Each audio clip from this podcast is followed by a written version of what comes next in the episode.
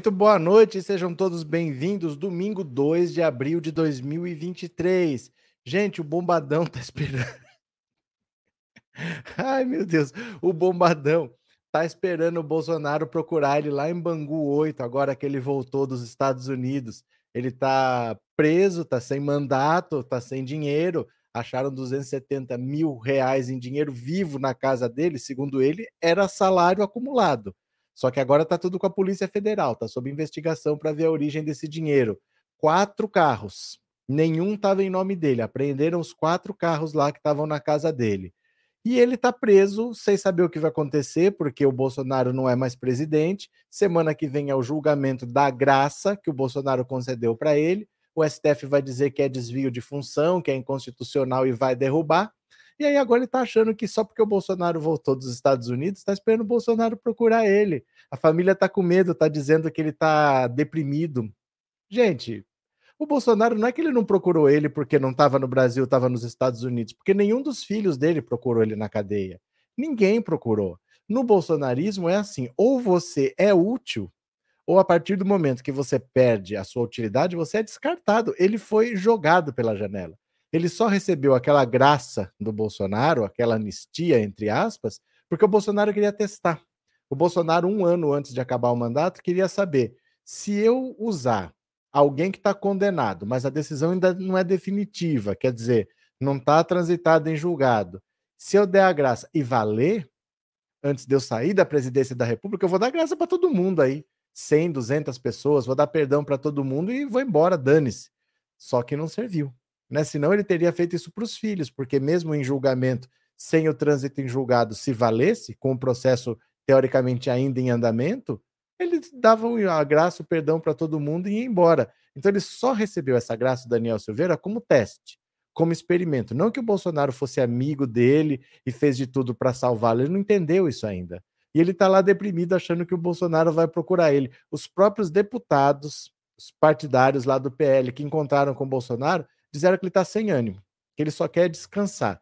O cara não está trabalhando já há cinco meses. Ele não trabalhou os dois últimos meses de mandato, três meses nos Estados Unidos. Ele quer descansar. Aí você acha que ele vai sair de casa para ir para Bangu 8 falar com o Daniel Silveira? Ele é capaz de ir para Bangu 8 e não sair.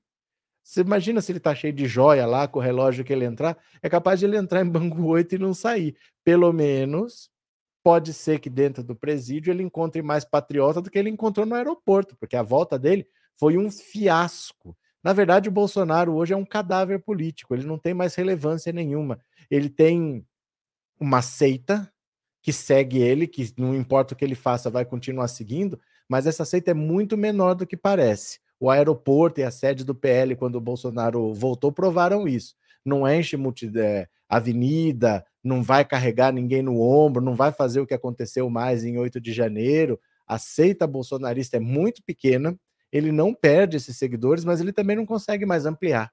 Porque os outros que se juntaram ao bolsonarismo, se juntaram ao bolsonarismo porque queriam derrotar o PT, ou queriam derrotar o comunismo, ou queriam derrotar o fim das igrejas e o banheiro é, multigênero. Por algum desses pretextos votaram no Bolsonaro, mas já viram que não adianta.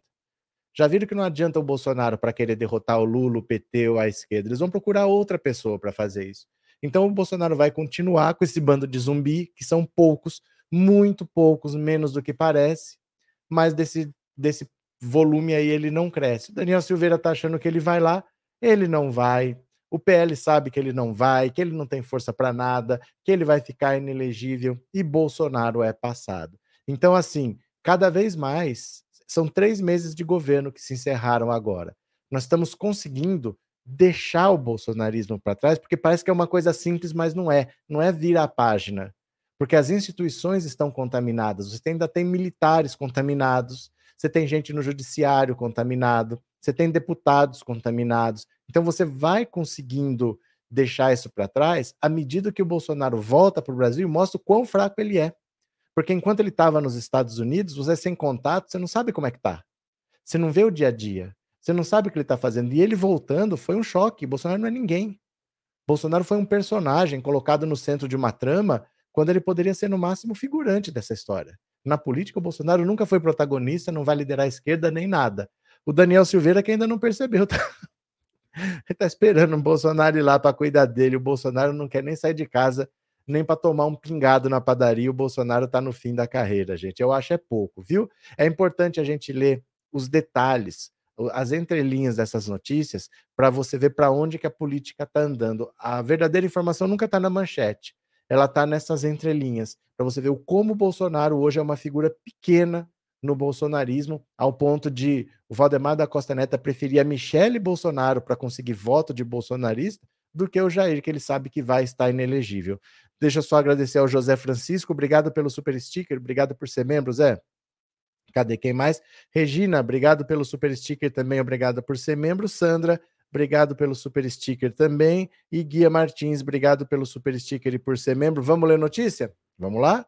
Vamos ver aqui, eu vou compartilhar a tela, venham comigo e bora, chegou aqui. De dentro da prisão, Daniel Silveira espera algum contato de Bolsonaro. Ai, meu Deus do céu. Tá com mau contato? Chama o eletricista. Tá com mau contato, meu Deus do céu? De dentro de Bangu 8, o ex-deputado Daniel Silveira espera que Jair Bolsonaro, agora que voltou ao Brasil, entre em contato com ele de alguma forma.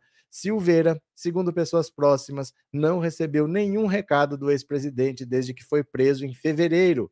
Um dia após o fim do mandato, o ex-deputado foi alvo de busca e apreensão por ordem do ministro do STF, Alexandre de Moraes. Sua prisão foi decretada por dano à tornozeleira eletrônica e por mais ataques ao STF e ao Tribunal Superior Eleitoral, sem mandato. E preso, Silveira vem se queixando de abandono por parte de seus aliados e familiares. Acreditam que ele possa estar em depressão. O ex-deputado atribui a falta de contato de Bolsonaro à longa viagem aos Estados Unidos.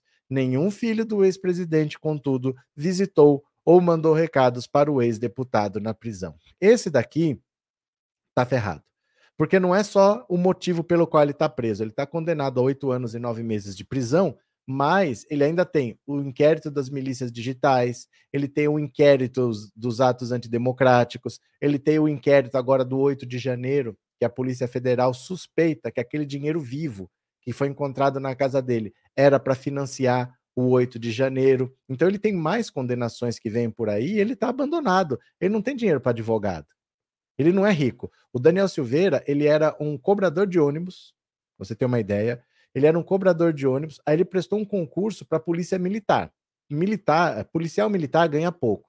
O salário, o salário inicial é bem baixo, mas ele ficou muito tempo sem poder assumir porque estava na justiça a, a, a efetivação dele, porque enquanto ele era cobrador, ele estava sendo acusado na Justiça do Trabalho de ter falsificado atestado médico por não ter ido trabalhar. Então, quando ele não ia trabalhar, ele pôs um atestado, outro, outro. A empresa estava dizendo que era tudo falso. E isso estava na justiça. Então, por muito tempo, ele ficou esperando sair a nomeação dele, porque estava esperando a decisão da justiça. Aí ele virou policial militar, entrou nessa onda do bolsonarismo e virou deputado, que foram os únicos quatro anos da vida dele que ele ganhou algum dinheiro, mas ele não é rico. Ele não tem dinheiro para isso. Advogado, ele deve estar com um defensor público. Ele não tem dinheiro para ficar bancando advogado, ele não tem apoio de, do PL, ele não tem apoio de ninguém. Ele foi pro PTB do Roberto Jefferson, nem no PL tá. Roberto Jefferson está preso, quer dizer, o, pres... o, presidente do partido dele também está preso. Então a situação dele é essa, dessa daí ele não sai mais. Roberto Jefferson é outro que acabou com a vida, acabou com o resto de vida dele, porque ele já tem idade avançada, ele tem problema de saúde e ele tem quatro tentativas de homicídio contra policiais federais para responder. Gente, ele jogou granada na Polícia Federal. Ele deu 60 tiros de fuzil. Esse também não sai mais. É, Danilo, obrigado pelo superchat, obrigado por ser membro, viu? Deixa eu ver o que, vocês estão falando. É, Vinícius, é engraçado que o Bozo é igual o Pinóquio, só acredita nas suas mentiras. Acredita quem quer acreditar. Porque é claro, é, é, óbvio, é evidente, mas as pessoas optam por acreditar. Vai fazer o quê, né? Célia, todo mundo sabe que Bolsonaro só se preocupa com os filhos. Além dele só se preocupar com os filhos, ele hoje não tem capacidade de fazer nada. Mesmo que ele se preocupasse, vamos dizer, mesmo que ele se preocupasse com o Daniel Silveira, o que, que ele pode fazer? Ele não pode fazer mais nada, ele não é mais presidente da República, ele não tem uma estrutura por trás dele, ele não tem mais as ferramentas que ele tinha quando ele era presidente. E quando ele era presidente, ele largou lá o Daniel Silveira. Só não foi pior porque ele não estava preso. Mas ele nunca fez nada pelo Daniel Silveira sem contar essa graça aí. Então, não, não pode esperar nada dali. Dali não vira nada mesmo, né? Cadê? É... Neuza, se for contato com o ET de Varginha. É, já era. Já era. Daniel Silveira não sai tão cedo, não. Letícia, meu sonho de princesa é ver Bolsonaro e o meu vizinho mafioso desmatador preso. Vixe, vixe, denúncia gravíssima, denúncia gravíssima. Orlando, daqui uns dias o Daniel Silveira vai receber uma visita do Bolsonaro, vai fazer companhia na cela. Não sei. Aí depende como é que funciona, porque eu não sei onde o Bolsonaro, por exemplo, ficaria preso. Porque os patriotários lá estão lá na Papuda, em Brasília. O Daniel Silveira está no Rio, que é em Bangu 8. Pode ser que ele fique em Bangu 8 também. Aí não sei, mas que é possível é, né? Cadê? Jander, misericórdia, os bolsonaristas estão até hoje metendo o pau no Lula que está acabando com as lavouras, disse que triplicou o preço dos insumos da agricultura, tudo bolsonarista foi enfeitiçado assim. Mas, Jander, deixa eu te falar uma coisa. O Lula apanha desde os anos 70, meu caro. Não é que os bolsonaristas estão metendo o pau. As pessoas metem o pau no Lula desde os anos 70, quando eu era criança. Aí eu lembro que a minha avó não gostava do Lula porque ele usava barba. Ele, ela não gostava de barbudo. Então ela não gostava do Lula e não gostava do Sócrates do Corinthians. Mas eu já metia o pau no Lula daquele tempo, falava que ele era vagabundo, preguiçoso, não gostava de trabalhar, só queria fazer greve, ficava chamando todo mundo para ninguém trabalhar. Aí em 1980 ele já foi preso por causa de movimento sindical. E a direita, o poder, as imprensa nunca aceitaram o Lula. Sempre foi malhado. O Lula perdeu três eleições. A primeira eleição contra o Collor, a Globo deu a eleição para o Collor com aquela edição do debate que ela fez. O Lula venceu o último debate. Todo mundo saiu com a sensação de que poderia ter uma virada e o Lula ia vencer aquela eleição, mas a edição que a Globo fez do, do debate, o próprio Boni, que era o diretor da Globo, falou: nós exageramos, nós perdemos a mão, aquilo influenciou na eleição, sim. Então o Lula sempre foi atacado. Não fique querendo que as pessoas mudem. Cada um vai pensar do jeito que quer e a gente não manda na cabeça delas. Ignore. Isso daí sempre teve, tem e sempre vai ter. Não adianta. Isso daí você nem perca seu tempo, não esquenta sua cabeça. O Lula convive pelo menos há 50 anos com, com paulada todo dia, viu? Cadê? É, meu vizinho é sócio do Vilela, o Jotinha investigado na Operação Rio Voadores. Letícia, olha, esses detalhes, hein? Olha esses detalhes. Bem, bem. Joanese, o STF tem que impor respeito no país, mas o STF é um tribunal, é uma corte. Ele não impõe respeito em ninguém. Você não pode esperar isso do STF. Eu vou te explicar por quê. É como se fosse assim. Você está andando de carro, eu estou andando de carro. Aí você bateu no meu carro. Né? Eu falo, pô, você bateu no meu carro. Você fala, ah, dane-se. Vá, corre atrás dos seus direitos que eu não vou pagar. Beleza. Se eu não fizer nada, que justiça que vai impor respeito? Você entende? Você não pode esperar isso da justiça. Não é a justiça que sai impondo respeito. As pessoas que têm alguma causa levam essa causa até a justiça. E aí a justiça age. Mas não é a justiça que sai impondo respeito. Eu acho que você está confundindo o papel da justiça com o papel de xerife. Não é isso. A justiça não sai impondo respeito, o STF não sai impondo respeito. Nos casos que chegam, você decide. Os casos que não chegam, você não decide. O, carro, o caso que chegar sem provas, você inocenta. Você entendeu? Não é assim, o STF não impõe respeito, ele não sai fazendo a lei ser cumprida. Olha, tem que... o caso que chegar, ele decide. Como eles dizem, ele precisa ser provocado. Então, esse papel que você está falando tem mais cara de polícia do que de justiça, você entendeu? Cadê? Vinícius, Lula é o único que merece a honra de ser presidente sempre. Cadê você de novo? Bozo é tão inocente que fugiu para os Estados Unidos. Roberto Rodrigues, a justiça é inerte, tem que ser provocada. É, porque não é esse o papel. Não é esse o papel de sair como juiz. Você veja que o Alexandre de Moraes deu uma sumida. Porque não tinha governo, não tinha ministro da Justiça, não tinha presidente, não tinha nada. E os bolsonaristas estavam tacando fogo no país, e o Bolsonaro achando bonito. Então ele precisou tomar a frente. Mas não é a função dele. Apareceu o Flávio Dino, ele já está na dele agora. Agora ele está fazendo o papel de ministro do STF, porque agora tem ministro da Justiça. Agora a Polícia Federal está investigando, e no governo Bolsonaro não acontecia. Então, para a gente ter um mínimo de convívio, precisou ele aparecer, mas não é o papel de um, de um ministro, de um juiz fazer isso, né? Cadê? Os ataques a Lula já viraram antídoto. É que não tem muito o que fazer. Não tem muito o que fazer. É, a vida é assim. O Lula, quando ele foi preso, eu acho que ele percebeu que não ia adiantar, que ele nunca ia ser aceito pelos ricos. Por mais que o governo dele tivesse feito muita gente enriquecer, os ricos nunca iriam aceitar. E agora, nesse terceiro mandato, ele está fazendo o que ele quer. Ele está governando para os pobres. Se a Faria Lima não gostasse, o mercado financeiro não gostasse, os bancos não gostar, ele não está nem aí. Ele não está mais querendo conciliar. Uma coisa é pacificar, outra coisa é conciliar. Ele não está querendo guerra, ele não está fazendo perseguição, mas ele também não está querendo mais conciliar, porque ele já percebeu que é inconciliável. Os ricos do país não querem se conciliar com os pobres. Eles não querem procurar um governo que seja bom para todo mundo. Eles querem um governo que seja bom para eles e o resto dane-se. Então ele já não perde mais o tempo querendo conciliar nada, não. Bora para mais uma? Venham aqui comigo. As críticas de Sérgio Moro, as anulações de provas e de caso Odebrecht pelo STF. Ah, o Sérgio Moro tá triste, gente. Eu fico tão triste quando o Sérgio Moro fica triste responsável, enquanto ainda juiz, pelas fases da Operação Lava Jato, que colocaram de joelhos a Odebrecht entre 2015 e 2016, o senador Sérgio Moro tem críticas às decisões do STF, em particular do ministro Lewandowski, que anularam provas apresentadas por, pela empreiteira em seu acordo de leniência e tem suspendido ou trancado uma série de processos contra políticos abertos a partir das revelações. Foi Moro quem homologou o acordo da Odebrecht em 2017, cujo conteúdo inclui os sistemas é, Droces e MyWebDay B, que, que geriam a distribuição de propinas para empreiteiras e foram declarados imprestáveis enquanto provas por Lewandowski, abrindo caminho para a derrubada de ações. Reportagem da Veja desta semana mostra como uma sucessão de decisões do ministro barrou processos contra poderosos como o presidente Lula e seu vice Geraldo Alckmin, e deflagrou uma corrida de delatados ao STF que fazem fila em busca dos mesmos benefícios.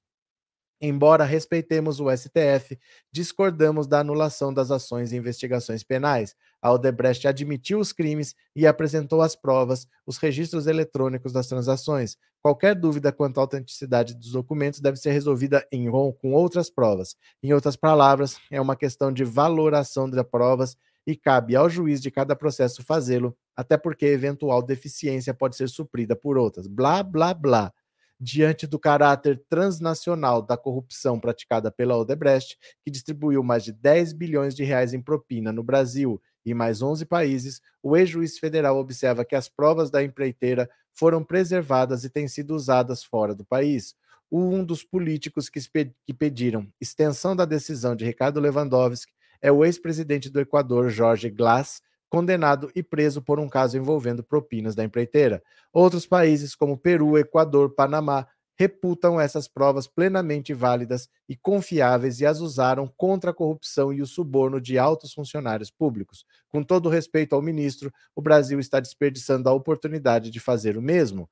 Entre os ex-procuradores da Lava Jato, os entendimentos do STF for que invalidaram o sistema de propina da Odebrecht são tratados em termos muito mais duros. O ministro está cedendo seletivamente a conta-gotas a quem interessa a ele. Se ele for ser coerente, derruba tudo, seria um escândalo. Esbraveja um ex-integrante do grupo de investigações da operação no Paraná.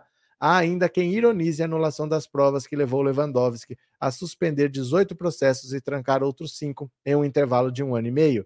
É o INAMPS da corrupção, mais uma iniciativa para a proteção do corpo político do país, dispara reservadamente um ex-advogado da Odebrecht, referindo ao Instituto Nacional de Assistência Médica e Previdência Social, o antecessor do SUS. Olha, o problema do Sérgio Moro é que tudo que ele fazia, ele fazia sem seguir a lei. Ele fazia porque ele bem entendia. Para vocês terem uma ideia, a lei da delação premiada, a Dilma assinou no, no governo dela a lei das organizações criminosas. E lá dentro tem o Instituto da Colaboração Premiada. O Sérgio Moro fez uma delação premiada com Alberto Youssef em 1997. quando nem existia lei. Mas ele fez um acordo lá da cabeça dele. Então, assim, o Sérgio Moro ele não liga muito para o que é lei e para o que não é. Aí, quando você olha o que ele faz e o que ele poderia ter feito, você consegue derrubar todo o trabalho dele na justiça, porque ele não podia ter feito as coisas que ele fez. Sabe? Ele não tem essa autoridade de sair cometendo crimes para, em nome disso, combater outros crimes. O Sérgio Moro era um cara que cometia crimes com a desculpa de que estava combatendo o crime. Ele era um cara corrupto com a desculpa de que estava combatendo a corrupção. A denúncia do Tacla Duran está aí para isso. Então, quando tudo que ele faz vai ser do derrubado, é porque o Sérgio Moro nunca foi um cara que seguiu a lei. E o principal do, da justiça, de um magistrado, é seguir a lei. Ele está lá para fazer a lei ser cumprida. Ele não pode ser o primeiro a descumprir. O problema do Sérgio Moro é esse: todo o trabalho dele sempre vai para o lixo. Ele é um juiz que não sabe o que a lei se aplica a ele também, né? Cadê? Uh, Inês, quero ver esse marreco sobreviver, persona não grata em lugar nenhum. É, Terezinha, parabéns ao juiz Eduardo Apio. Cadê? É, Clélia, conjo e conja vão lamber sabão. Giovana, se fosse ele, eu ficaria quietinho, porque a justiça vai pegar ele. Ele quem?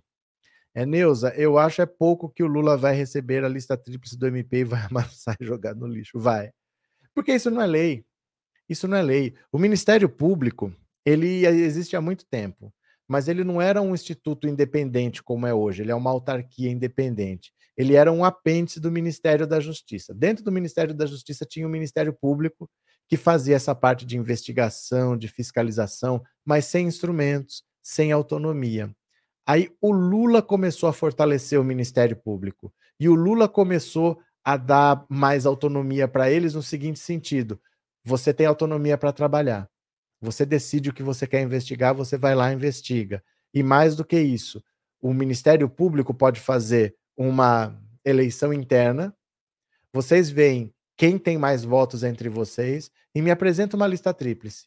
Vocês vão ter a chance de escolher quem de vocês vai ser o próximo procurador, porque vocês se conhecem, vocês sabem quem tem mais capacidade. E o Lula respeitava isso. Eles faziam a lista tríplice, o mais votado ele indicava. A Dilma fez a mesma coisa, o mais indicado ele votava. Qual que era o problema? O problema é que procurador tem muito benefício. O salário é alto, eles ganham muito por mês. Então o concurso é concorridíssimo e só passa quem estudou nas melhores escolas, que são pessoas ricas. Todo mundo que está lá é extremamente rico, já vem de famílias ricas, eles são extremamente reacionários, não é à toa que é tudo bolsonarista e é tudo antipetista. Quando o Lula fez isso de fortalecer o Ministério Público respeitando a lista tríplice, ele falou: escolham aí qual é o meu inimigo que vocês querem que seja o chefe do Ministério Público.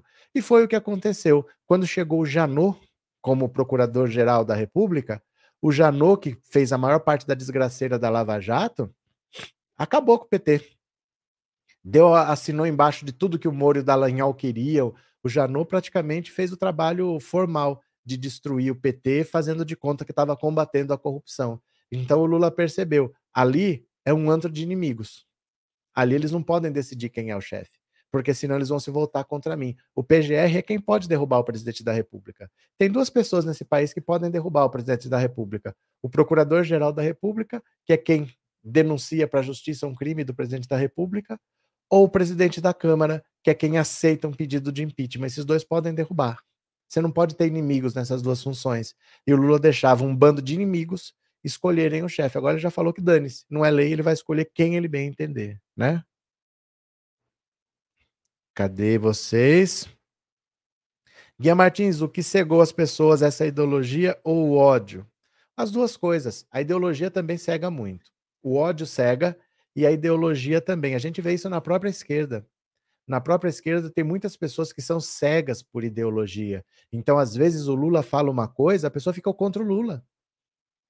Porque ela acha que não sei o quê, não sei o quê. Não pode colocar um golpista. Gente, o Lula está falando que ele precisa dessa pessoa. O Lula tem que vencer uma eleição, ele precisa dessa pessoa aqui.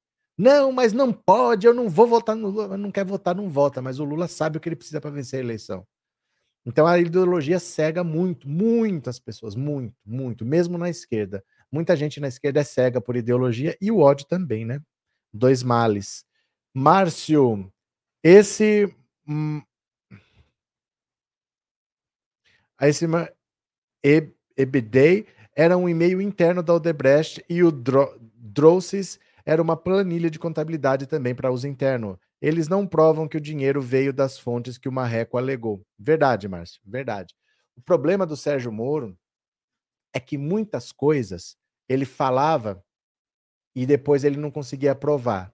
Mas ninguém pedia prova. A imprensa aceitava simplesmente o que ele falava. Então, por exemplo, ele disse que o caso do Lula do triplex estava correndo na Justiça de São Paulo. Ele disse que tinha que ir para a Justiça Federal do Paraná porque tinha a ver com desvios da Petrobras. E aí, como ele já estava investigando a Petrobras, ele ia juntar tudo na mesma investigação. Ele nunca provou isso, mas ninguém nunca contestou. O caso simplesmente nunca poderia ter estado lá. Ele mentiu. É um juiz que mentiu para escolher quem ele ia julgar. Ele falou: aquele cara é meu inimigo, eu vou condenar esse cara. E a imprensa não questiona. Então, a mesma coisa que o Gil está falando. O Sérgio Moro disse que isso era uma conta corrente para pagar a propina, mas ele não conseguiu provar a origem do dinheiro, qual o dinheiro, que, o caminho que o dinheiro faz. Então acabou tudo sendo anulado. O problema é que a imprensa hoje ainda engole as coisas que o Sérgio Moro fala sem questionar. Ele fala que está sendo atacado pelo, pelo PCC, verdade. Ele fala que está sendo vítima de não sei o quê. Não, é verdade. Gente, é o cara mais desqualificado desse país. É um cara que fica combinando com o procurador de prender uma pessoa que ele não gosta. Abraço, Gil. Obrigado pelo super chat, viu? Marli, obrigado pelo super sticker e obrigado por ser membro. Cadê quem mais? Luísa, obrigado pelo super chat, obrigado por ser membro também. Sandra, boa noite. Agora o Bozo não quer nem tomar mais caldo de cana e comer pastel na rua. Não, mas é porque caldo de cana é meio perigoso, porque assim, se cai no Rolex, pode manchar. Então você imagina, você tá com um Rolex no pulso, ouro branco e diamantes. Aí cai um pouco de caldo de cana se manchar. Aí tem que mandar para a Suíça. Entendeu? Rolex não é a prova d'água. Você pensa que é, não, é um Rolex, não é um relógio para você ficar ralando no dia a dia. Aquilo é para ser cuidado com carinho. Vou derrubar caldo de cana, como é que faz? Obrigado, Sandra. Juliane, o Moro inventa falácias tipo a República de Curitiba, sendo que nem curitibano ele é. Romildo, por que o Faquin demorou para tomar essa decisão de anulações? Porque não interessava anular.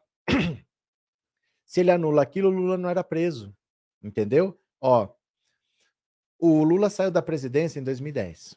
Aí em 2014 falaram, teve uma reforma no apartamento lá. Estava sendo investigado pelo, pela Justiça Estadual de São Paulo, porque falaram que aquilo lá era o apartamento do Lula. Estava sendo investigado aí. Aí o Sérgio Moro falou: não, tem desvio da Petrobras, traz para cá. Levou para lá mentindo que tinha ligação com a Petrobras. O problema era, para tirar o Lula da eleição, precisava de alguém que condenasse o Lula com base em nada. Aquele processo era nada. Se ele corre na Justiça de São Paulo, o Lula seria inocentado. Então, o que, que tinha que acontecer? O processo tinha que ir para o Paraná, para o Sérgio Moro condenar e o, o TRF4 confirmar sem provas. O Lula respondeu a 26 processos ele só tem duas condenações: sítio de Atibaia e triplex do Guarujá. Só trabalho do Sérgio Moro. Então, se o Faquin ah, falasse que estava errado estar lá, como a própria defesa do Lula falou, não tem por que ir para o Paraná. Se ele faz isso e volta para São Paulo, Lula era inocentado. Mesmo que ele fosse condenado e recorresse, ia para o TRF, acho que é um de São Paulo, né?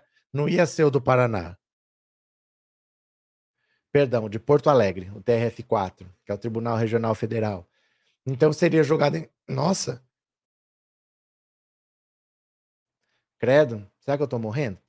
Então, se ele fala isso, olha, não pode estar tá lá, tem que estar tá em São Paulo, o Lula não ia ser condenado, ele não ia ser tirado da eleição. A única possibilidade seria um juiz canalha o suficiente para condenar sem nenhuma prova e depois um TRF4 que confirmasse essa condenação em segunda instância, sem provas também. O STJ, o Tribunal Superior, ele não analisa provas. Então, depois que chegou lá condenado, só se tivesse algum erro formal ali, mas ele não analisa mais provas. O caso não tinha provas, mas no STJ não analisa provas, certo? Bora para mais uma? Hoje tá demais. Bora para mais uma. Em comunhão com outros ministros, resistência à Lava Jato abre caminho para Zanin. Quanto mais o Sérgio Moro enche o saco, mais as pessoas vão se juntando em torno do Zanin. Eles querem ferrar o Sérgio Moro. Os políticos, viu? Ó, dentro de algumas semanas, Lula deve apresentar ao Senado seu indicado para a 11ª cadeira de ministro do STF. Apesar de críticas de aliados e receios sobre as reações do meio político, o presidente da República está convicto de que deve propor seu advogado Cristiano Zanin Martins para ocupar a cadeira deixada por Lewandowski. Juristas próximos a Lula e consultados pelo Correio afirmaram, sob a condição de anonimato, que o presidente foi informado que ser crítico da Operação Lava Jato não cria barreiras jurídicas para ocupar uma cadeira no Supremo. Ele seria impedido nos processos que atua que atuou por força de lei e não teria resistência em se declarar impedido nos casos em que ocorressem conflitos éticos. Lula também foi informado de que não existe resistência considerável ao nome de Zanin no Senado. A barreira maior seria de Sérgio Moro, agora integrante da casa e ex-juiz da operação. No entanto, o presidente foi avisado de que Moro desde que assumiu, vive certo isolamento por parte dos pares, que entende que ele, junto com os procuradores de alguns delegados da Polícia Federal, criminalizaram a política no auge da Lava Jato. Desde o começo do ano, Lula afirma que Zanin foi uma revelação no mundo jurídico. O advogado atuou ao longo de quatro anos nos processos envolvendo o presidente na Lava Jato e outras operações, como as Elotes, que ocorreu em Brasília. Mesmo não conseguindo impedir a prisão do petista em 2018, no auge da campanha eleitoral, Zanin obteve sucessivas vitórias na justiça. Lula foi alvo de 26 processos em diversas instâncias no Judiciário do Paraná, São Paulo e Brasília com uma quantidade de recursos considerável na Justiça Federal do Paraná, no Tribunal Regional Federal da Quarta Região e em cortes paulistas e nos tribunais superiores, Zanin obteve sucessivas anulações de processo por ausência de provas, como no processo em que o presidente foi acusado de envolvimento em esquema de pagamento de propina na tentativa de compra dos caças franceses Rafale. Ao mesmo tempo, a atuação de Zanin nos casos da Lava Jato gera críticas sobre a isenção que teria ao julgar as ações relacionadas à operação que ainda correm na corte. O advogado foi o responsável por interpelações que resultaram na liberação de informações do sistema de comunicação interna e pagamento de propinas da Odebrecht. Os dados foram usados em mais de 20 processos que correm na corte. Caso Zanin se torne ministro do Supremo, poderia ser impedido de julgar casos nos quais tem atuado como advogado nos que tenta nos que tem envolvimento mais direto, fica a critério do magistrado se declarar suspeito. O temor é de que, eventualmente, ele trave ações da Lava Jato ainda em curso. O advogado Cristiano Zanin, junto com a equipe do escritório em que atua, popularizou uma teoria no direito que antes era pouco conhecida no Brasil, a chamada lawfare. A palavra é a junção de dois termos em inglês: law, lei, lei, e warfare, que é guerra, na prática, a teoria prevê momentos em que a lei pode ser usada e distorcida com fins políticos. É como se fosse uma guerra contra adversários, no qual o sistema de justiça atua para prejudicar o réu e não se limita a analisar suas condutas à luz das normas legais. Zanin afirma que Lula foi vítima de lawfare para que fosse removido da corrida eleitoral de 2018 e o caminho ficasse livre para que seu principal adversário, o então candidato Jair Bolsonaro, chegasse à presidência da República. O sucesso nos tribunais aproximou Zanin do petista e de seus aliados, que estão dispostos a levantar barreiras para a aprovação do advogado no Senado, onde precisa passar um sucesso, com sucesso por uma sabatina para chegar ao cargo. O cientista político Márcio Coimbra, mestre em ação política pela Universidade Rei Juan Carlos, ex-diretor da Apex Brasil e do Senado, crê que é o momento certo para a indicação seja feita a indicação do Zanin para uma vaga no STF pode se tornar uma batalha com um grande desgaste político, porém Lula tem uma posição mais confortável no Senado, onde conta com o apoio de Rodrigo Pacheco, que certamente já deve ter sido consultado sobre esse movimento com apoio de Pacheco e de Alcolumbre na Comissão de Constituição e Justiça, as chances de Zanin são grandes. Lula prefere fazer a indicação enquanto tem ventos favoráveis ao governo no Senado. Além de Zanin, também são cotados para a 11ª cadeira Manuel Carlos de Almeida, esse aí é o indicado do Lewandowski, Bruno Dantas, que é o presidente do TCU,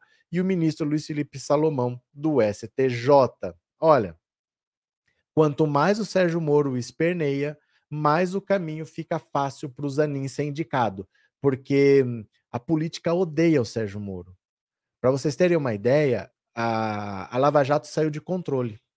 A Lava Jato, naquele áudio do Romero Jucá, em que ele dizia do grande acordo nacional com o Supremo, com tudo, no começo do áudio ele fala: é preciso estancar a sangria. Estancar a sangria é parar a Lava Jato. Então, assim, a Lava Jato está prendendo todo mundo, a Dilma não quer parar a Lava Jato. A solução mais fácil qual é? Tira a Dilma, coloca o Michel Temer num grande acordo nacional com o Supremo, com tudo, para tudo e delimita onde está. Delimita onde está é aonde chegou, chegou. Quem pegou, azar. Mas daqui para frente não continua. Então vamos ver esse áudio, porque ele resume o que é a política brasileira. Estancar a sangria que está no começo do áudio é parar a Lava Jato. Vocês querem ver? Ó, presta atenção. Tem que ver com o seu advogado como é que a gente pode ajudar. Né? O advogado não tem que ser político, advogado da resolução presidencial. Se é político, como é, como é a política? Tem que resolver essa porra, tem que mudar o governo para poder estancar essa sangria. Rapaz, a solução mais fácil era botar o Michel. Defenda só o Renan que está contra essa porra. Um aborto. Ele não gosta do Michel, porque o Michel é Eduardo Cunha. Não esqueça da Cunha, da Cunha está morto, porra. Não, é um acordo. Botar o Michel. Um grande acordo nacional. Com o Supremo, com tudo, fazendo todo mundo e parava tudo. É, e aí delimitar onde está, pronto. Parava tudo. Então vocês lembram disso? A classe política, praticamente a gente pode dizer, tomou a decisão de fazer o impeachment por causa da Lava Jato, por causa da criminalização da política. Aquilo virou uma máquina de chega, faz delação e sai por ali. Ninguém ficava preso. Entrava, fazia delação, só que essa delação ele citava mais 10. Esses 10 eram presos, faziam delação e citavam 100. Esses 100 faziam delação, citavam mil. Aquilo estava fora de controle. Ia todo mundo ser preso. Então vamos parar vamos parar, vamos estancar a sangria, vamos trocar o governo. O Michel Temer vai lá para a Lava Jato, delimita onde está, onde chegou, chegou, dali para frente não passa mais. É um grande acordo nacional com o Supremo, com tudo. A política odeia o Sérgio Moro e para botar o Zanin lá, para criticar, para destruir a Lava Jato, eles não vão pensar duas vezes, né? Cadê? É, mosca branca, mas que revolta quem diria nesse caso a verdade foi descoberta da Lava Jato. Imagina quanto coisa suja existe. Né? Cadê? É, eu acho muito legal o sotaque do Romero João do Trindade. Bora para mais uma? Bora para mais uma. Olha, para Zanin, PT quer reciprocidade por Zanin. Por Zanin, PT quer reciprocidade bolsonaristas por apoio a Aras. Olha só.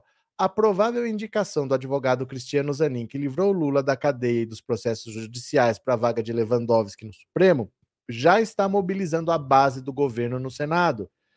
Para não correr sustos, em caso da confirmação de Zanin, o PT já iniciou conversa com alguns senadores da oposição, lembrando e cobrando que os petistas votaram a favor da recondução de Augusto Aras para a PGR em agosto de 2021. Nessa época, o procurador era muito criticado pela blindagem das acusações contra Bolsonaro, então presidente. Essa votação se deu em plena pandemia e durante funcionamento da CPI da Covid. Aras foi reconduzido com 55 votos a favor e 10 contrários no plenário. Na época, o hoje ministro da Agricultura, Carlos Fávaro, então senador pelo PSD, elogiou e muito Aras. Muitas vezes, alguns achavam que por ele não tomar algumas providências que consideravam corretas, que ele estava sendo chapa branca da presidência da República. Outros, em determinados momentos, achavam que por ele não tomar providências, estava atraindo a confiança do presidente da República. Na realidade, ele se mostrou equilibrado, competente, ponderado, forjado em bom senso e por isso merece o nosso apoio para que fique mais dois anos como Procurador-Geral da República. Olha, o que o PT está fazendo é, ele sabia em 2021 que não tinha como derrubar, porque a esquerda era minoria. O Senado é bastante de direita, é mais de direita que a Câmara, e ele ia ser reconduzido. Então, o que, que eles fizeram? Já que não tem jeito, não tem como evitar, vamos evitar o que aconteceu com a Dilma, porque a Dilma sabia que não tinha votos para fazer o presidente da Câmara. Mesmo assim, lançou o Arlindo Quinalha. O Arlindo Quinalha já tinha sido presidente da Câmara, lançou o nome dele de novo. Venceu o Eduardo Cunha. Aí o que, que aconteceu? Ela estava em pé de guerra com o Eduardo Cunha. Porque a Dilma sabia que colocou um adversário contra ele, sem chance de ganhar, não tinha por que ter feito aquilo. Então, no caso do PGR, o que, que o PT fez? Bom, já que não dá para ganhar, não vamos comprar briga. Agora o jogo inverteu. Do mesmo jeito que eles não concordavam, mas apoiaram, eles estão falando agora nós queremos que vocês retribuam o apoio que a gente deu, não comprem briga, mesmo que vocês não concordem, dê o voto para o Zanin passar. Infelizmente, quando você é minoria, você faz o que você pode. Você tenta ver onde que você consegue um benefício, já que essa batalha está perdida. A batalha pelo PGR estava perdida, a batalha agora pela eleição do Arthur Lira em fevereiro também sempre esteve perdida. O Arthur Lira tinha o um orçamento secreto nas mãos no governo Bolsonaro, ele formou um grupo de cupincha lá debaixo do, da asa dele, ele tinha votos para se reeleger. Então não adiantava o PT falar, vou lançar um candidato contra o Arthur Lira. Vai comprar briga por quê? Vai perder. Ele tinha os votos. Ele já estava eleito. O Rodrigo Pacheco no Senado foi a mesma coisa. Ele tinha os votos para se reeleger. Então ele estava querendo superar e ser o presidente eleito com o maior número de votos da história.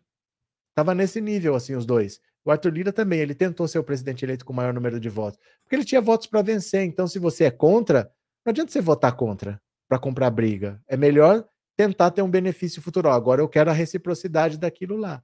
E o PT está cobrando agora apoio ao Zanin no Senado. Vai fazer o quê, né? Cadê?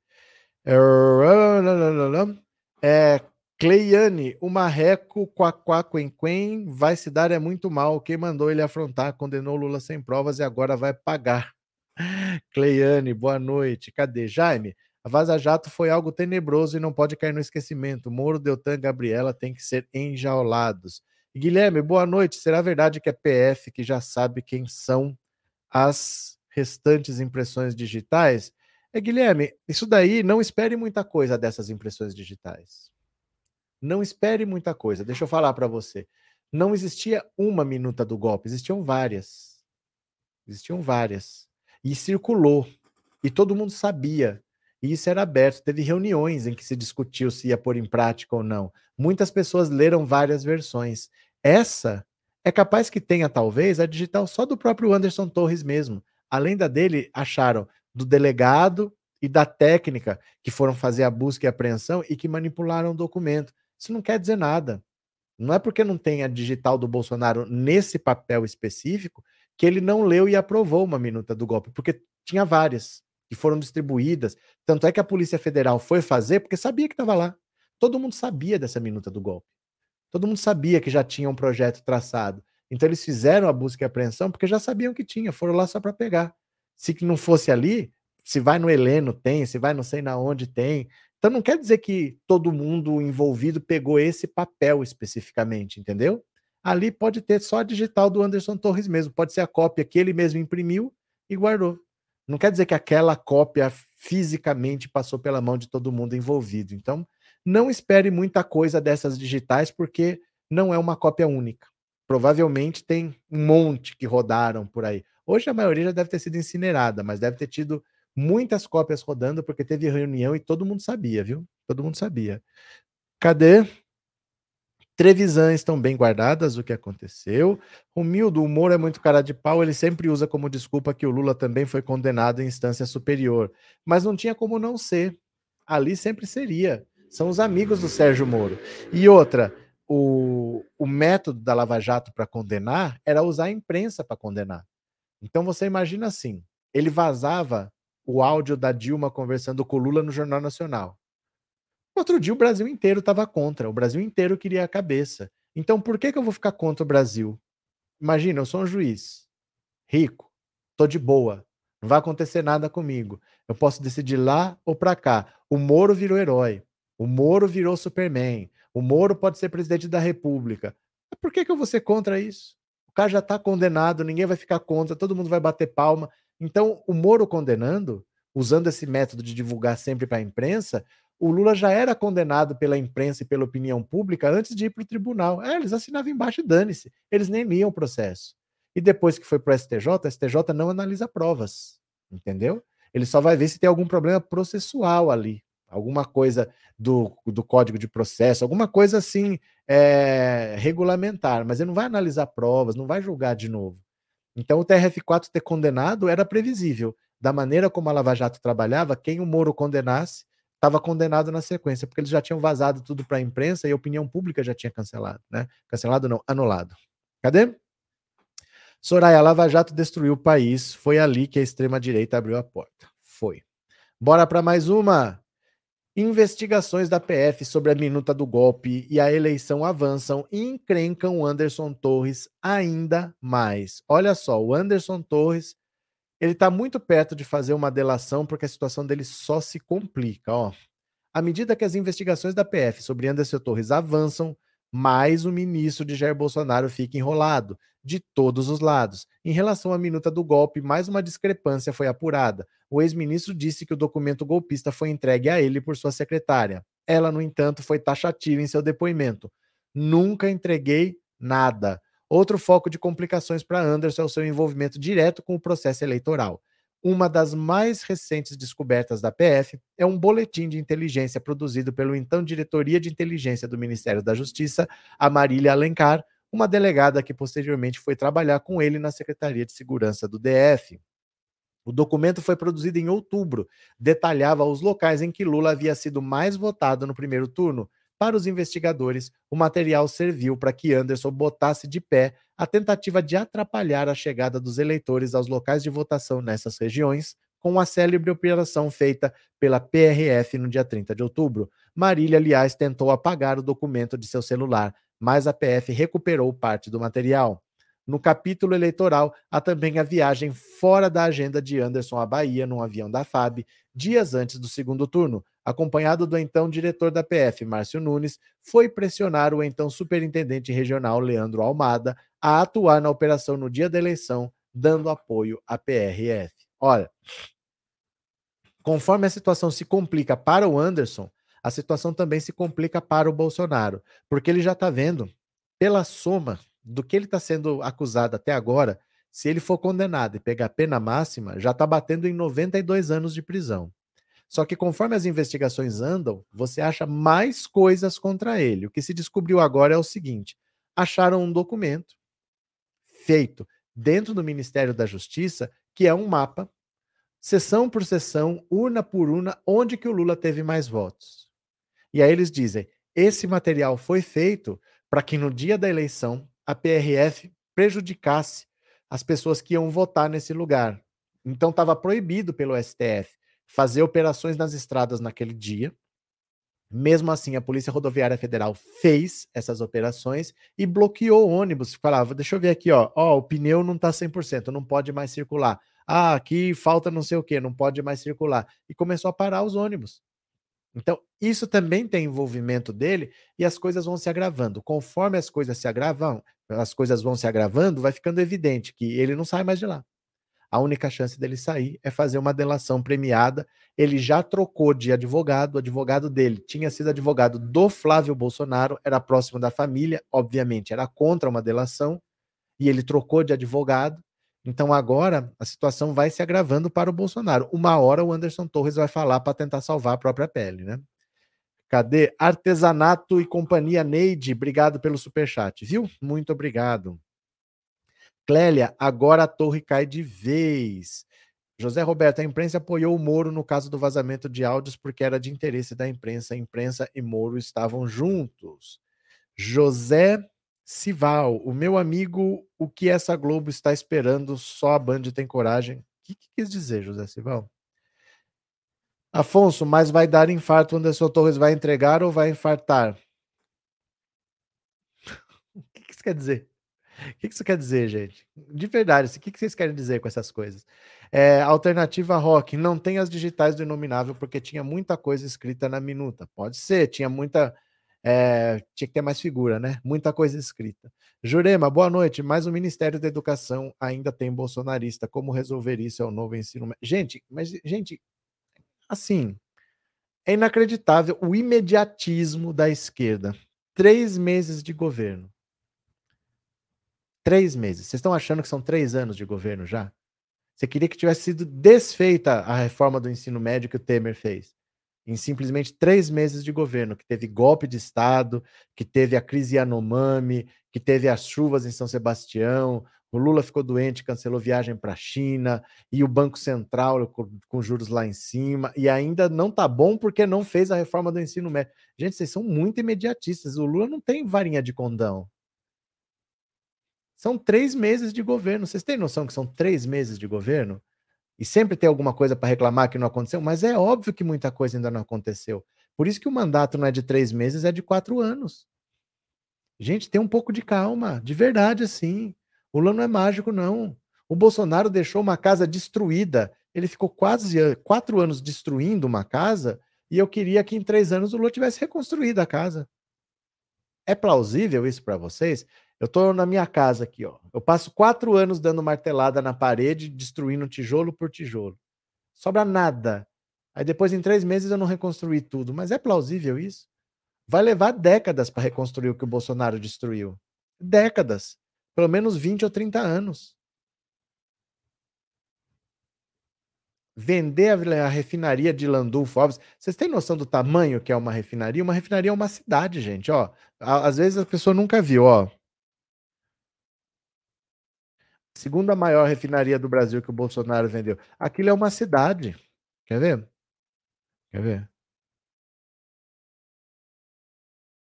eu ver se vocês conseguem enxergar aqui. Para construir um negócio desse leva anos. Ó, ó, olha aqui a refinaria. Parece que é uma cidade. Isso é refinaria. Ó, olha isso.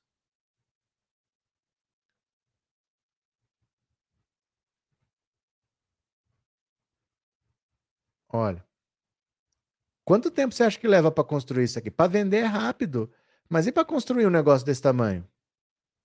Vocês entendem? Uma refinaria não é uma fábrica, não é um galpão. É uma cidade. É uma cidade uma refinaria. Ó, isso aqui parece que é uma cidade, parece que são vários prédios. Isso é uma refinaria. Você leva anos para construir, anos anos. Então, assim, ah, mas cadê a reforma do ensino? Gente, são três meses de governo. Chegaremos lá. Chegaremos lá, de verdade, assim, controla um pouco a ansiedade, porque o Lula não tem vara de condão.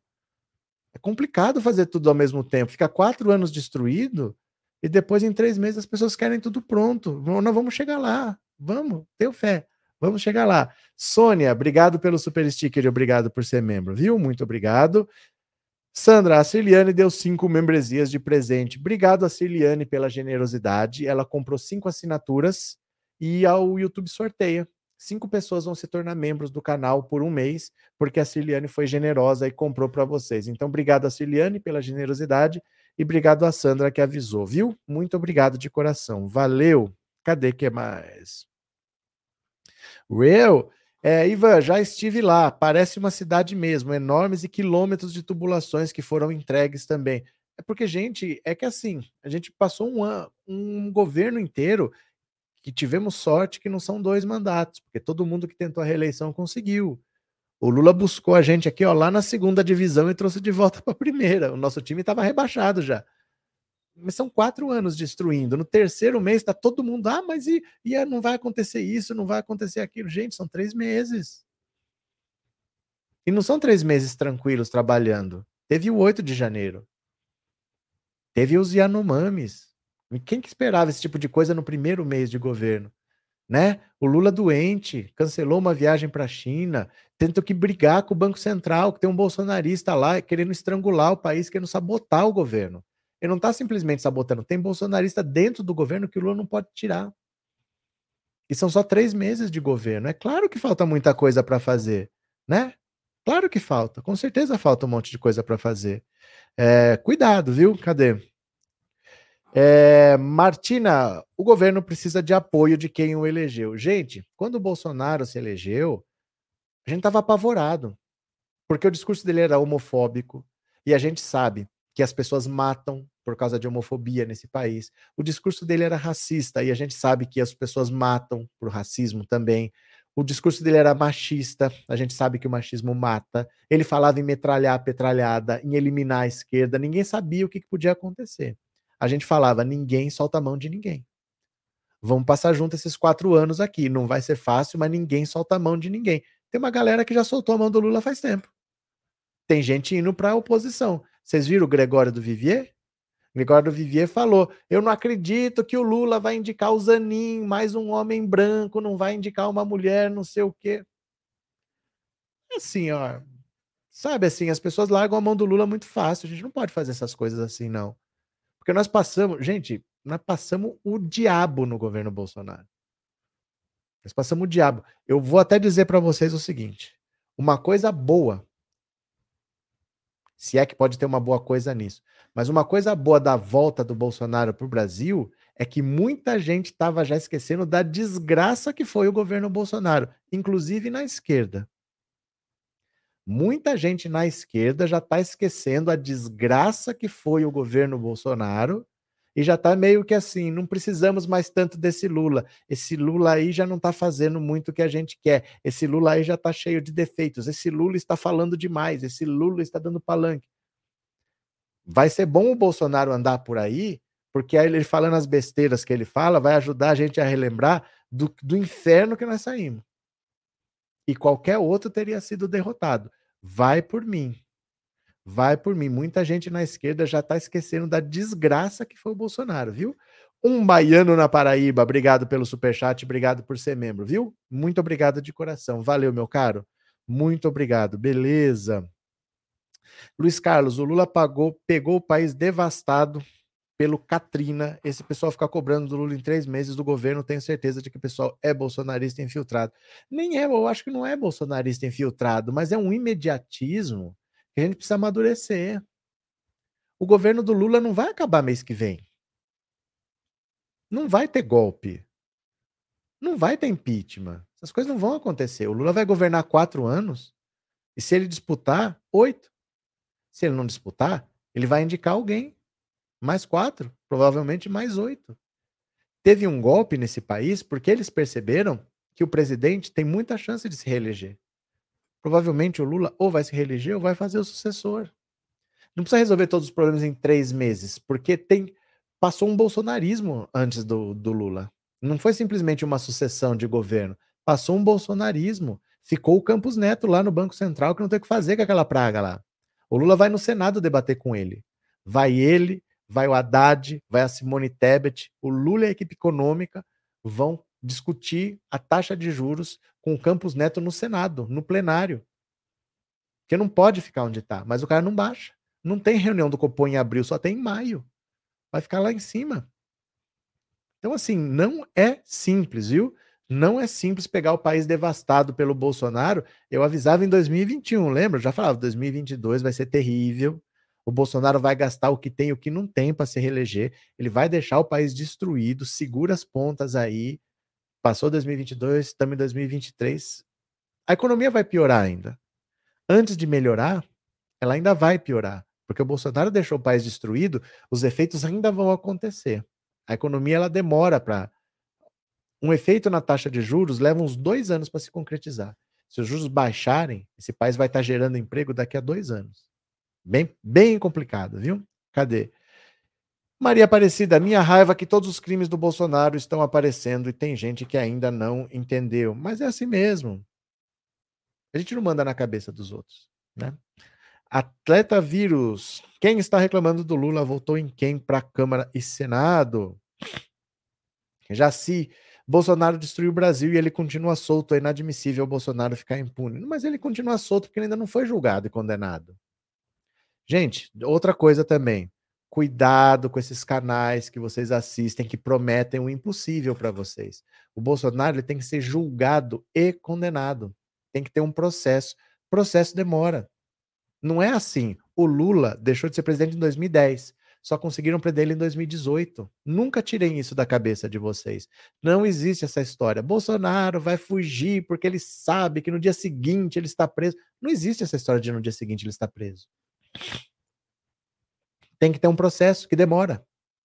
No Brasil, se você tem dinheiro, você arrasta, você vai entrando com recurso, aí você recorre em liberdade, aí depois vai para o STJ, vai para o STF, aí entra numa fila, ele tem ministros indicados. Eu sempre falei, Bolsonaro não vai fugir, porque ele está muito mais seguro dentro do Brasil do que fora.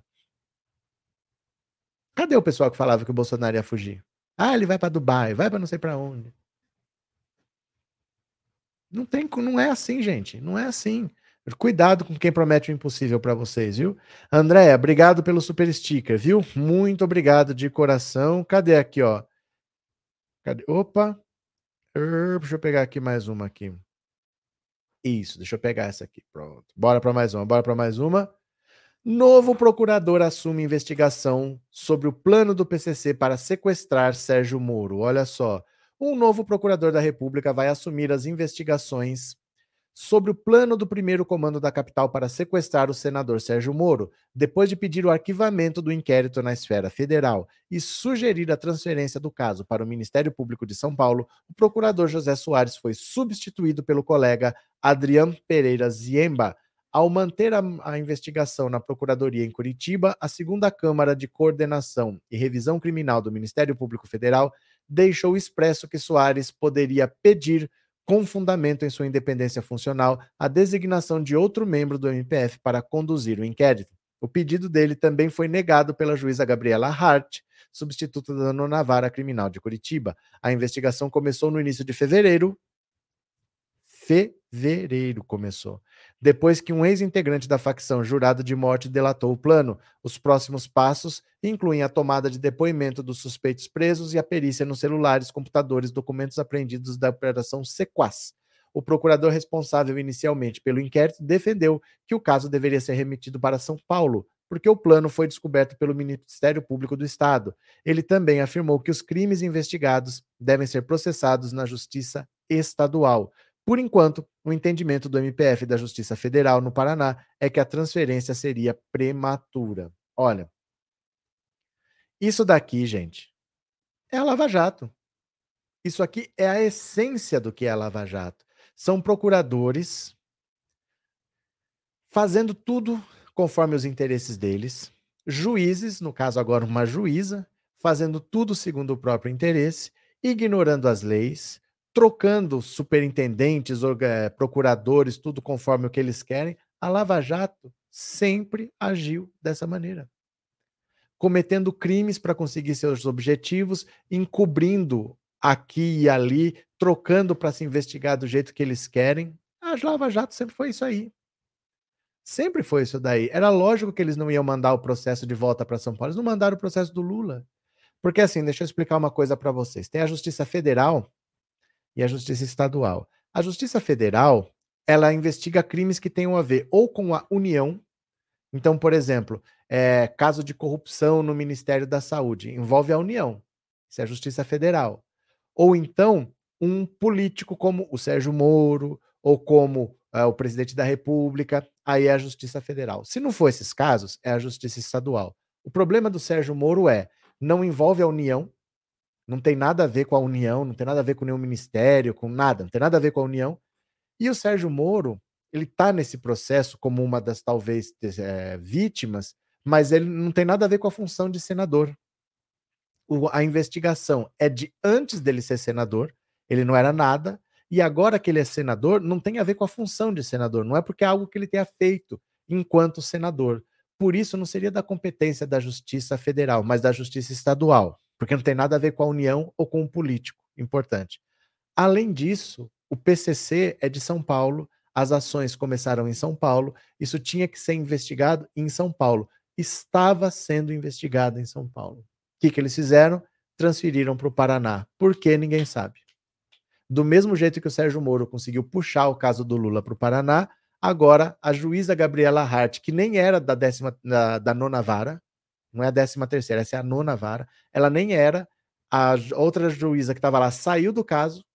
A Gabriela Hart entrou numa quinta-feira, passou o fim de semana, na sexta-feira ela deu ordem para fazer busca, apreensão e deflagrou isso tudo. Então é mais ou menos a mesma coisa que aconteceu com o Lula. É assim que a Lava Jato fazia, é assim que o Ministério Público do Paraná fazia. É assim que funciona lá. É assim que tem funcionado nos últimos anos. Então, Nada de novo no reino podre da Dinamarca, como se diria, né? José Palácios, obrigado pelo super sticker, viu? Muito obrigado. Deixa eu ver se eu não perdi mais nenhum aqui. Andréa Queiroz, obrigado pelo super sticker e obrigado por ser membro. Acho que eu não perdi mais nenhum, não. Cadê?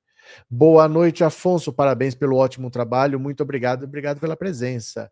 Maria Francisca, presidente Lula vai levar quatro anos ou mais para reconstruir o que destruíram em quatro. Muito mais. Eu posso é, destruir a minha casa em um dia. Eu chamo os caras aí com umas marretas, em um dia a gente derruba. Para construir, eu posso chamar quem for, não construir em um dia. Posso contratar empresas, não construo uma casa em um dia. Então, assim, se foi destruído em quatro anos, vai levar uns 20 ou 30 para reconstruir tudo. E muitas coisas nunca mais serão reconstruídas. Por exemplo, antes do governo Bolsonaro, o maior parceiro comercial da Argentina era o Brasil. Só que o Bolsonaro, como presidente da República, viveu atacando a Argentina. Quando teve a eleição, ele disse que o Alberto Fernandes e a Cristina Kirchner eram bandidos de esquerda. Como eles venceram, ele virou as costas para a Argentina. Conclusão: hoje o maior parceiro comercial da Argentina não é mais o Brasil, hoje é a China. Por um acaso, agora que é o governo Lula, a Argentina fala: Ó, oh, China, desculpa, vou rasgar meus acordos aqui com vocês e vou voltar a comprar do Brasil? Nunca mais. Nunca mais, isso está perdido. O Brasil nunca mais será o maior parceiro comercial da Argentina. Pelo menos em pouco tempo, a tendência é a China crescer. Então, a, o maior parceiro comercial da Venezuela era o Brasil, porque a Venezuela tem petróleo, mas não tem mais nada, não tem indústria. Então, ela vendia petróleo e comprava produto industrializado do Brasil. O Bolsonaro passou quatro anos brigando com a Argentina. Quem é o maior parceiro comercial da Venezuela hoje? A China. Como é que vai se recuperar isso hoje? Não recupera mais. Não recupera. Por isso que a Ford saiu do Brasil. Assim as empresas vão saindo, porque você vai perdendo para quem vender, chega uma hora que não compensa mais você produzir aqui. São empregos que estão perdidos. Então, não se constrói em quatro anos o que se destrói em quatro anos. O dano do Bolsonaro ainda vai ficar por muito tempo. Ah, mas faltou fazer tal coisa. Nem em quatro anos. Muito grave, viu? Muito grave, muito grave. Cadê? Meire, para mim, a cor da pessoa para o Supremo não me importa, e sim a competência e o caráter. Você está erradíssima, Meire. Eu vou te dizer por quê. Eu vou te dizer por quê. Tem coisas que só quem passou sabe. Só quem passou sabe. Então deixa eu te mostrar aqui essa moça aqui, ó. Ó, deixa eu te mostrar aqui. Essa senhora aqui, ó, é a tal de Lindora Araújo. Ela é a vice Aras. O Aras é o procurador, Abaixo dele está essa senhora aqui. Ó, essa senhora Lindora Araújo, né? Eu fiz uma denúncia por crime de racismo contra a deputada Bia Kisses, que a Polícia Federal viu indício de crime, que o Ministério Público viu indício de crime, que o Lewandowski viu indício de crime, que o Supremo viu indício de crime, mas essa senhora loira branca mandou arquivar.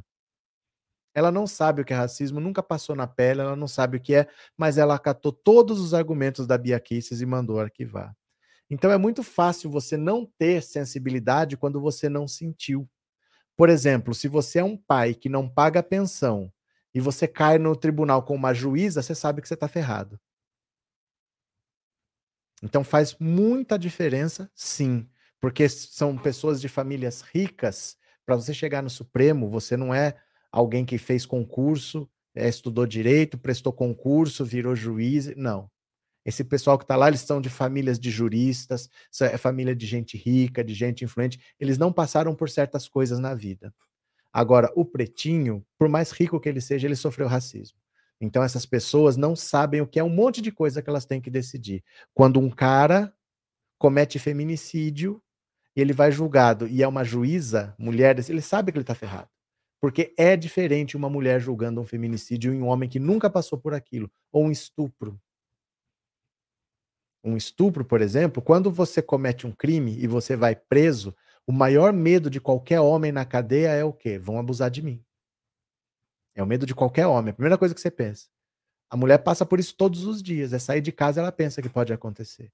Então uma juíza julga diferente de um homem, porque ela sabe que é diferente. Não é simplesmente basta competência e caráter, não é. As experiências são importantes. Isso não quer dizer que tem que ser todas mulheres pretas, mas tem que ter diversidade. Tem que ter pessoas de várias origens e com várias histórias diferentes, para que, no mínimo, você represente o Brasil. Não pode ser todo mundo igual e achar que basta ter competência e caráter. Não, não é. Não é tão simples assim, não, viu? Não é. Não é, não é mesmo, não. É, Bolsonaro destruiu o Brasil inteiro e muita gente ainda não enxergou isso. É porque nem o Lula enxergou isso ainda. O dano é muito grande, o dano inteiro ainda não apareceu. Você pode ver que falaram do ensino médio, ainda não apareceu a corrupção do Ministério da Educação. Cadê aquela história da barra de ouro lá? Tem coisa pior lá, mas ainda não apareceu. Tem coisa no Ministério da Saúde que ainda vai aparecer. Descobriram agora que não tem insulina para maio. Não tem insulina para maio, tem para abril, para maio não tem. Como é que faz? Porque não é só vai lá e compra, né? As, as, os fabricantes, eles têm pedidos assim para meses já vendidos, eles têm uma, uma, programação lá. Então como é que faz agora? Porque às vezes você vai lá no sistema, diz que tem. Se abre a porta do, do, do depósito, não tem. Como é que faz?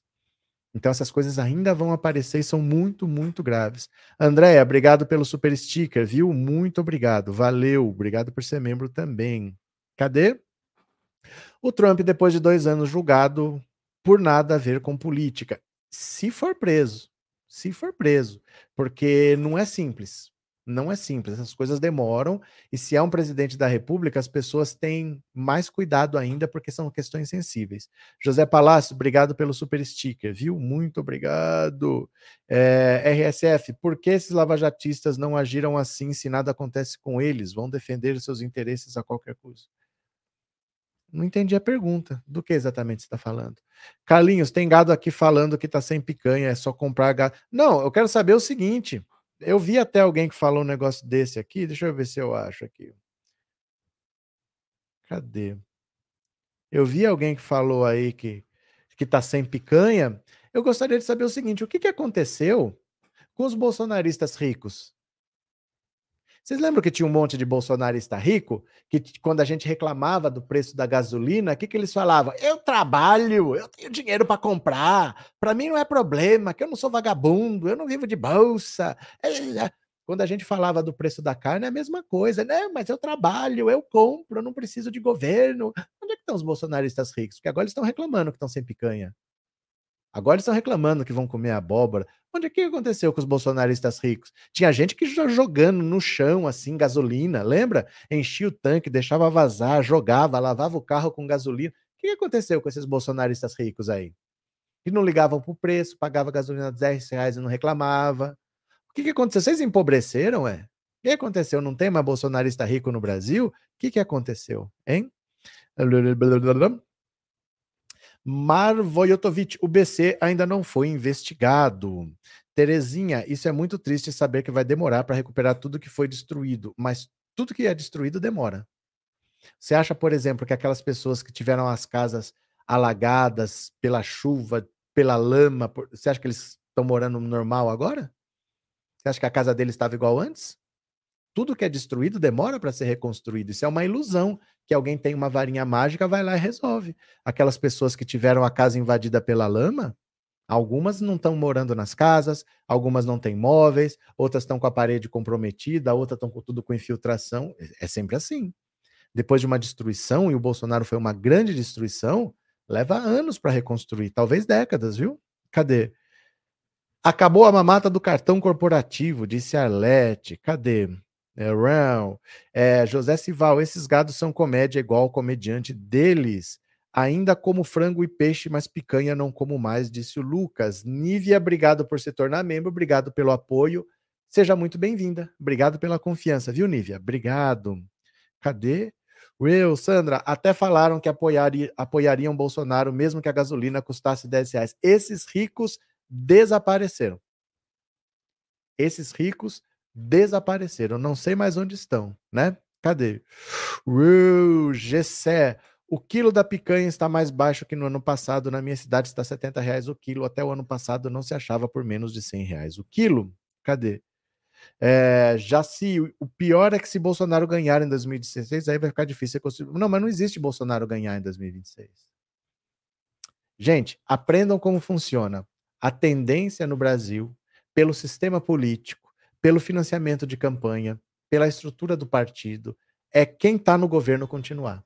Só tiraram o PT do governo por um golpe, senão não tirava. Eles sabiam que tinha que fazer o impeachment da Dilma, inventar uma situação para tirar, senão não fazia. Não existe isso Bolsonaro vencer em 2026. No Brasil, o sistema político tá aí para a gente ver. A tendência é o Lula ou se reeleger ou fazer o sucessor. Bolsonaro não volta. Bolsonaro, presidente, não conseguiu se eleger. Imagina derrotado. Hoje ele não é nada. Hoje ele não é nada. Ele não é nem um deputado, ele não é nada. Bolsonaro hoje não é nada. Presidente com a máquina pública na mão, comprando apoio, gastando 300 bilhões de reais na reeleição. Ele não conseguiu se eleger. Então, Bolsonaro não volta em 2026. Independente dele estar elegível ou inelegível, mas ele não tem mais condição de votar porque o sistema político brasileiro vai mantendo sempre os mesmos lá. Se não tivesse golpe, o PT nunca teria saído de lá, né? Nívia, renovei a assinatura. Legal, Nívia. Bacana. Obrigado pelo apoio, obrigado pelo superchat, viu? Fico feliz. Muito obrigado. É... Sandra, nós costumamos comer carne vermelha em casa, nem ligo para picanha. Orlando, onde eu trabalho, 90% são bolsominions e tudo acontece, eles fazem o. Ai, meu Deus do céu. Gente, assim, de novo, o Lula toma paulada desde os anos 70. Esse pessoal não vai parar de falar besteira, porque eles não têm vergonha de passar vergonha.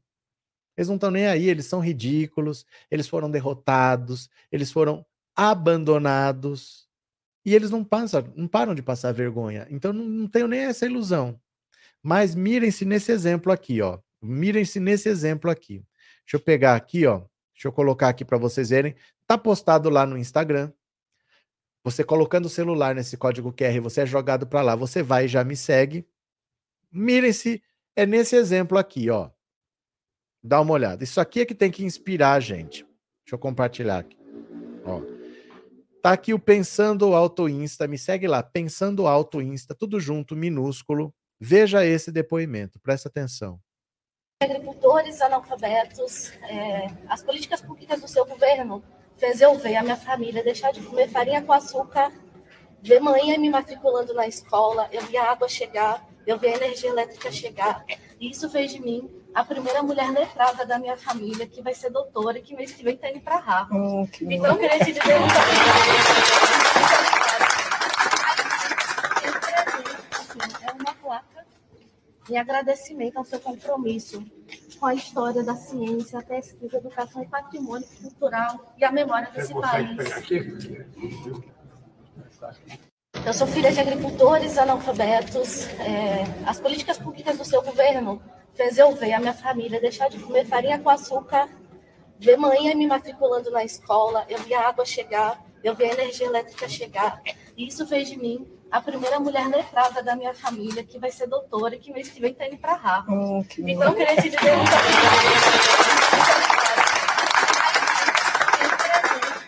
É uma placa em agradecimento ao seu compromisso com a história da ciência, a pesquisa, a educação e patrimônio cultural e a memória desse país. Ó, os bolsomínios, eles não têm capacidade, eles não têm intelecto suficiente para entender que a picanha é uma metáfora. Ninguém está querendo picanha na mesa especificamente. O que a gente quer é isso, que as pessoas tenham oportunidade de dar um passo para frente, porque a maioria das pessoas nesse país nascem e morrem sem dar um passo para frente. O cara nasce pobre, morre pobre.